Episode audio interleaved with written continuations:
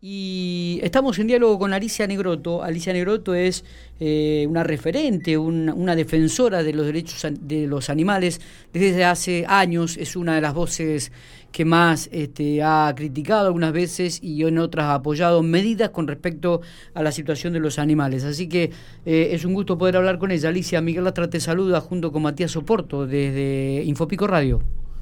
Ah, ¿qué tal? Buen día, ¿cómo les va? ¿Cómo estamos? ¿Bien? Mira, sí, aquí ando, luchando siempre, siempre, hasta, hasta mis últimas consecuencias, hasta las últimas consecuencias lucharé defendiendo los derechos de los animales, ¿no? Eh, Alicia, contanos un poco, bueno, ¿cuál es la, la posición? Nosotros hacíamos una nota el domingo con el eh, secretario de zoonosis y vectores, eh, sí, y roedores, creo que de la ciudad de General Pico, Matías Calmes, hablaba un poco sobre la situación de, de la, de la eh, perrera que hay acá en, la actualidad en la ciudad de General Pico, en el lugar, los inconvenientes que le genera a los, a los vecinos, pero queríamos escuchar tu opinión con respecto al, al tema de la hotelería canina, que lo espera con ansiedad el municipio, este, y bueno, sabemos que tienen su opinión, que no solamente sos vos, sino que hay varias personas, grupos que están trabajando en este aspecto. Bueno, sí, mira, te quiero aclarar lo siguiente. Nosotros eh, nos hemos, eh, diríamos, agrupado eh, cuatro instituciones o, mm, voluntarios proteccionistas que defendemos los derechos de los animales. Eh, llámese Asociación Piquense Protectora de Animales, eh, Patitas Felices, Grupo de Ayuda Animal, eh, Fundación Vida Animal, eh, la sede que tiene sede en General Pico, acá una delegación, que tiene, la sede es en Santa Rosa y tiene delegación en General Pico, y con la cuestión de la hotelería canina, se conformó un nuevo grupo que se llama Grupo de Vecinos Autoconvocados por un refugio de pico en pico. ¿no? Es decir, no pudimos hacer grandes reuniones ni nada por, bueno, ya todos los motivos que ya sabemos, pero eh, sí, en un grupo de, vecinos reaccionó frente a esta actitud que nos pareció muy, muy arbitraria y donde no se dio participación a los actores sociales, ya que tanto se, se toca ese tema y se, se eh, menciona ese término, ¿no? Mm. No se dio mención o participación a los voluntarios cuando se hizo el proyecto de hotelería canina regional, encima regional. Entonces, bueno, el objetivo nuestro es bregar porque eh, sí se traslade, porque estamos de acuerdo en que se tiene que trasladar de ahí a otro lado, pero no a metileo. Nos parece una medida totalmente arbitraria. Este, eso tiene que quedar en pico. Convengamos que el refugio surgió hace más o menos 30 años, a 20 y pico de años, cuando todavía no quedaba en el centro de la ciudad. En este momento, lógicamente, está creando una serie de problemas, pero bueno, pero no es culpa de los animales, o sea, todos esos problemas surgen como consecuencia de, eh, del abandono, ¿no? Porque acá el problema es el abandono por parte de, los vecinos de Pico y de otros pueblos también, porque también pasa. Entonces, eh, nosotros eh, lo que queremos, y hemos estado tratando de tener mantener una entrevista con la intendenta, o sea, para obtener información que se llama ahora de primera fuente, para pedirle que el refugio quede en Pico, que es lo que corresponde, y no vaya a metileo. los animales no necesitan grandes moles de cemento, ¿no? Los animales necesitan afecto. Hablan ellos del bienestar animal. El bienestar animal no es seguir encerrados allá, sino conseguir un dueño responsable que los cuide como corresponda. Y por otro lado, lo que nosotros queremos es llegar a refugio cero, a que los animales no exista más refugio, ¿no? Entonces nos parece una medida que, no se tendría que haber tomado. Participaron epidemiología, facultades veterinarias, hospital, los intendentes y las proteccionistas que están, en forma directa eh, trabajando con, con esta realidad no fueron consultadas cuando se diseñó el proyecto, se les presentó después como algo es una decisión tomada, dice la intendenta. Sí, el traslado de acá sí, pero no a metileo. Nosotros nos oponemos al traslado. ¿Qué alternativa manejan ustedes, Alicia? Nosotros la alternativa es conseguir un terreno que en la zona de acá, de, en el corresponda a General Pico. Porque nosotros no necesitamos, ya te digo, grandes moles de cemento. Eh, va, por ejemplo, la Facultad de Veterinarias eh, va a participar, bueno, en este momento está, está colaborando también en la atención de los animales, pero la Facultad de Veterinarias van a hacer ahora, creo que entre poco, inaugurar también, o iban a inaugurar, después con la pandemia no lo hicieron, un hospital de animales pequeños. Es decir, en realidad eso no se necesita. Y por otro lado, la regionalización de esto es terrible, porque yo hablé con, si son 18 las localidades que, que componen la microregión 2, yo hablé por lo menos con 14 y la mayoría, el que más, el que menos, ya tiene implementado su programa de castración o de educación en las escuelas teniendo en cuenta sus recursos. Eso de que se, se va también a dar solución a un problema que siempre se trató, pero que no se llegó, este, no se pudo solucionar el problema del animal abandonado, es porque no se trató de raíz, no se atacaron las causas. Y en, las, y en las municipalidades cada uno... Las causas, las causas muchas veces son la irresponsabilidad de los Claro, el abandono animal es la causa, claro. Está bien, entonces, ¿cómo, ¿cómo trabajamos en este aspecto? Porque por, o sea, eh, también hay que reconocer que se han hecho campañas que se han ya realizado casi 1.500 castraciones en lo que va del año y se piensa llegar a 1.800. Y sin embargo, Alicia, uno observa en, en, en, en, la ciudad de General Pico, en las calles, en los barrios, una cantidad de perros enorme permanentemente, ¿no? Claro, ¿sabes qué pasa? Yo, eh, cuando estuve en el sector canino, que estuve 10 años, presenté dos, dos proyectos, ¿no? Que lo mm. vieron cinco funcionarios que en ese, en ese momento. Uno de ellos era Refugio Cero. ¿Qué era Refugio Cero? Las propuestas que yo presentaba para que las instituciones que de una manera u otra tenían que ver con esta problemática, qué cosas podían hacer, por qué, cómo y cuándo. ¿No? Si cada uno, por ejemplo, si en la policía se toma en cuenta siempre las denuncias eh, perfecto. Es decir, ¿qué, ¿qué función puede cumplir la policía? ¿Qué función la escuela? ¿Qué función el centro de salud?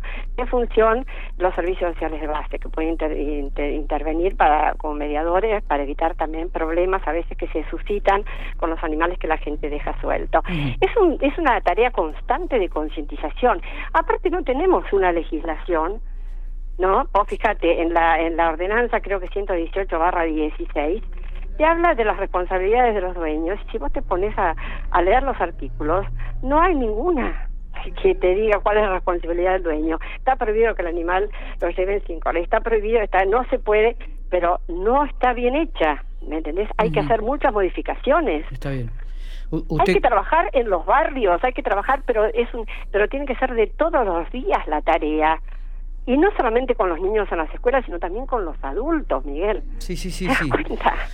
Lo, lo, que ocurre es que me parece que también es un buen ámbito el escolar porque muchas veces concientizando a los chicos, por ahí también se llega el, camino a los padres. Pero es cierto Sí, pero no esperemos, sí, yo no te digo que no, inclusive yo estuve, pero nosotros en el momento que yo estaba, íbamos tres veces a, a cuarto grado y durante tres oportunidades eh, eh poníamos, eh, o sea, exponíamos distintos temas con un compañero mío que era biólogo en ese momento, hacíamos PowerPoint y el tema de, de, de ¿cómo te parece?, de concientización llevaba, eh, diríamos, tres visitas a cuarto grado de cada escuela.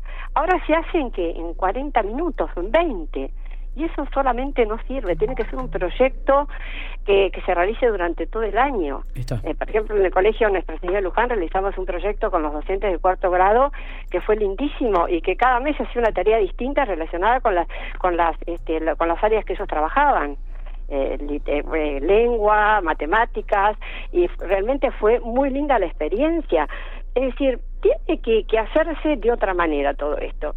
Yo estoy dispuesta a colaborar, pero solamente con las castraciones, no nos tenemos que quedar solamente con la castración, si no va acompañada de la concientización, o sea, de la educación del ciudadano, esto se viene abajo. Y de hecho el hecho de que de, de hecho que, que, sigan existiendo gran cantidad de animales para castrar quiere decir que esto no se acaba nunca. Está. muchas eh, veces traen de otros pueblos también. Sí sí sí. Alicia eh, la, para cerrar un poco hacer una síntesis ustedes no se oponen a una hotelería carina pero que sea dentro del marco de la ciudad General Pico no afuera. dentro del marco. O sea, nosotros nosotros estamos de acuerdo en que tiene que salir de ahí es cierto por la gente y por los animales no porque la gente que está ahí no tiene la culpa de repente de tener que aguantarse gritos, este, ladridos, olores, pero los animales tampoco. Entonces, Pensemos que los animales también son parte del ecosistema, que no somos solamente los, los reyes de la creación, los hombres estamos muy lejos de ser los reyes de la creación, ¿no? Este, que también están los animales que no tienen voz y nosotros que hemos formado este grupo de, de cuatro, diríamos, este, entidades que nos ocupamos de ellos, vamos a defender eso. Otra de las cosas que nos preocupa es el hecho de que de un momento a otro sale, como diríamos, yo diría, término plantado, dentro de los de los proyectos del presupuesto participativo. Y el presupuesto participativo, convengamos, que tiene como origen una ordenanza que es municipal, que pertenece a Pico, no tiene por qué ir a Metileo.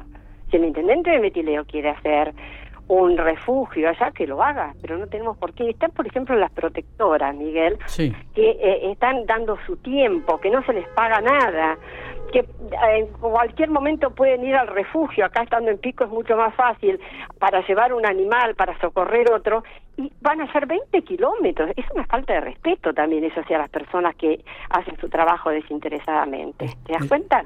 Entonces yo pienso que ese dinero que ya estaba, y una de las cosas que me preocupa a mí es lo siguiente, cuando yo fui al primer, eh, bueno, disculpame si hablo mucho, pero cuando yo fui, cuando, cuando se inauguró la, el, las sesiones, se inauguraron las sesiones del Consejo Deliberante, la intendenta dijo que ya estaba todo listo, que solamente eh, faltaba la eh, firma del, de, bueno, del Consejo, la autorización del Consejo para firmar el convenio con Metileo. ¿no? Sí. Eh, quiere decir que ya estaba, cuando vos presentás un proyecto, dentro de eso está, está presupuestado, o sea que ya estaba previsto de antes. Entonces ahora les vino bárbaro, como yo pienso, colocarlo dentro del proyecto participativo sí, nosotros estamos de acuerdo, pero que se haga en pico como corresponde, por ordenanza y por respeto a la gente que está trabajando por esto. Perfecto. ¿Te das cuenta? Sí, sí. Eso es lo que yo digo. Y terminaría con una frase, que también la dije el Queremos hacer otra consulta más eh, antes de que termine. Sí, Matías, una frase de un libro de Jorge Ledesma que se llama El juicio de los animales, que es el juicio que los animales le hacen al hombre, que dice increíble, los errores humanos deben pagarlo los animales y aquí están sonriente todo el cinismo del hombre brillando a pleno esplendor. Esos no tienen la culpa, tenemos que atacar las consecuencias y no las causas. Tenemos que tener políticas, que ahora también está muy de moda, políticas públicas, acciones de gobierno que tengan en cuenta los intereses de los animales y el bienestar de ellos. ¿no? El bienestar de ellos no es encerrarlos nuevamente. Entonces, y una planificación estratégica incluye también todos los actores, que también es uno de los objetivos que se ha propuesto en la, la Agenda 60-30 de General Pico. Alicia, ¿cuántos, ¿cuántos animales hay en este momento en la calle? Mira, yo no he ido al refugio, no he estado en el refugio porque... No habían dicho el otro día, Matías Calme, que hablaba de 200 animales. Claro, antes había 300 y se va reduciendo. Ahora, por otro lado, insólito, otro de los objetivos de la hotelería es a través de una campaña de adopción permanente. Si la gente está abandonando, mal va a poder adoptar.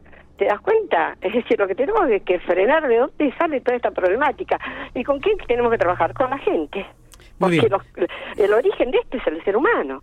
Entonces, eh, yo lo que pido es que, por favor, eh, se tenga en cuenta eso, que nosotros estamos, pero no estamos de acuerdo y vamos a luchar hasta las últimas consecuencias para que esto no se siga metiendo. No tiene por qué ir a metileo. Alicia, le agradecemos estos minutos. Bueno, muy amable. Le agradezco a vos, muchas gracias, hasta luego. Hasta luego.